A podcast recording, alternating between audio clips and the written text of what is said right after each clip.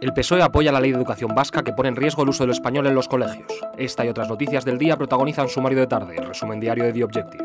Hoy es martes 25 de abril de 2023.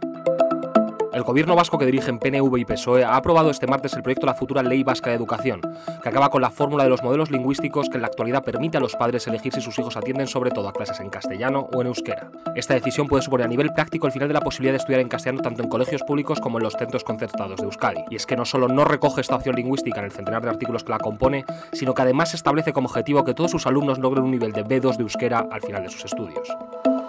Hoy, además, en The Objective hablamos en exclusiva con el empresario mexicano Alain Sanginés Krause, que busca salir al paso de las informaciones que han aparecido sobre él y que ponen en duda la legalidad de sus operaciones empresariales en España.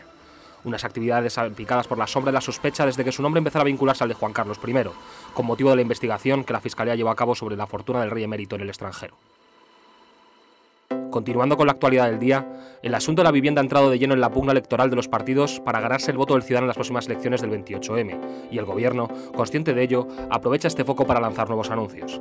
En esta ocasión, Pedro Sánchez ha aprovechado su turno de intervención en la tribuna del Senado para anunciar la construcción de 20.000 viviendas públicas en terrenos del Ministerio de Defensa a través de la empresa pública SEPES.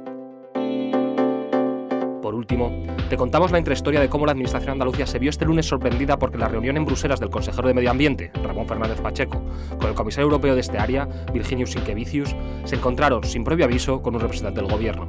Un hecho que evidencia que Pedro Sánchez está dispuesto a tutelar y vigilar a la Junta para dar solución al problema de la polémica de los regantes y Doñana.